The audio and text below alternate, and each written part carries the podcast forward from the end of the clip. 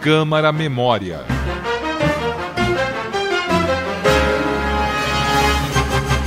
O Câmara Memória está contando a história de João Ramalho, o patriarca dos paulistas.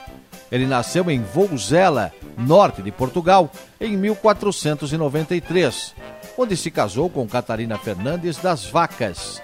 As razões de sua chegada ao Brasil são desconhecidas. Ele teria desembarcado na região sudeste por volta de 1515, mas não há registro que aponte se era um colono, um náufrago ou um degredado, que significa criminoso condenado ao exílio. Ramalho se adaptou bem ao novo território.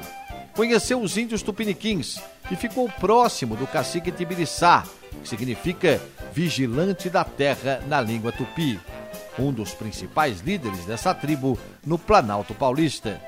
Por causa da aproximação, terminou se casando com uma das filhas do cacique, Bartira, que significa flor de árvore em tupi.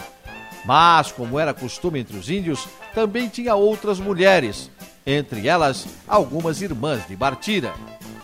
Carlos Malho, Câmara Memória, Web Rádio Câmara São Paulo. As informações que você acabou de ouvir são extraídas do Centro de Memória da Câmara Municipal de São Paulo.